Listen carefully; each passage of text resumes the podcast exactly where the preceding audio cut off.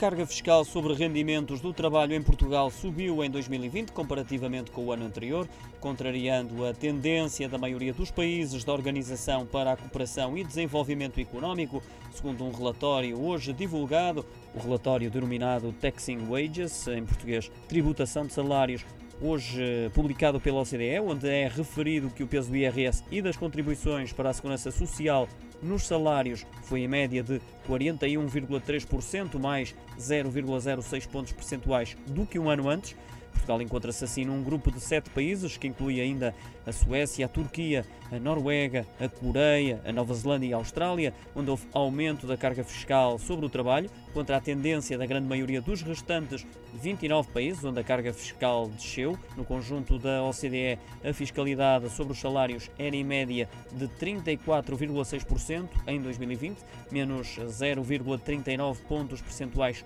do que em 2019, numa descida que, segundo a organização,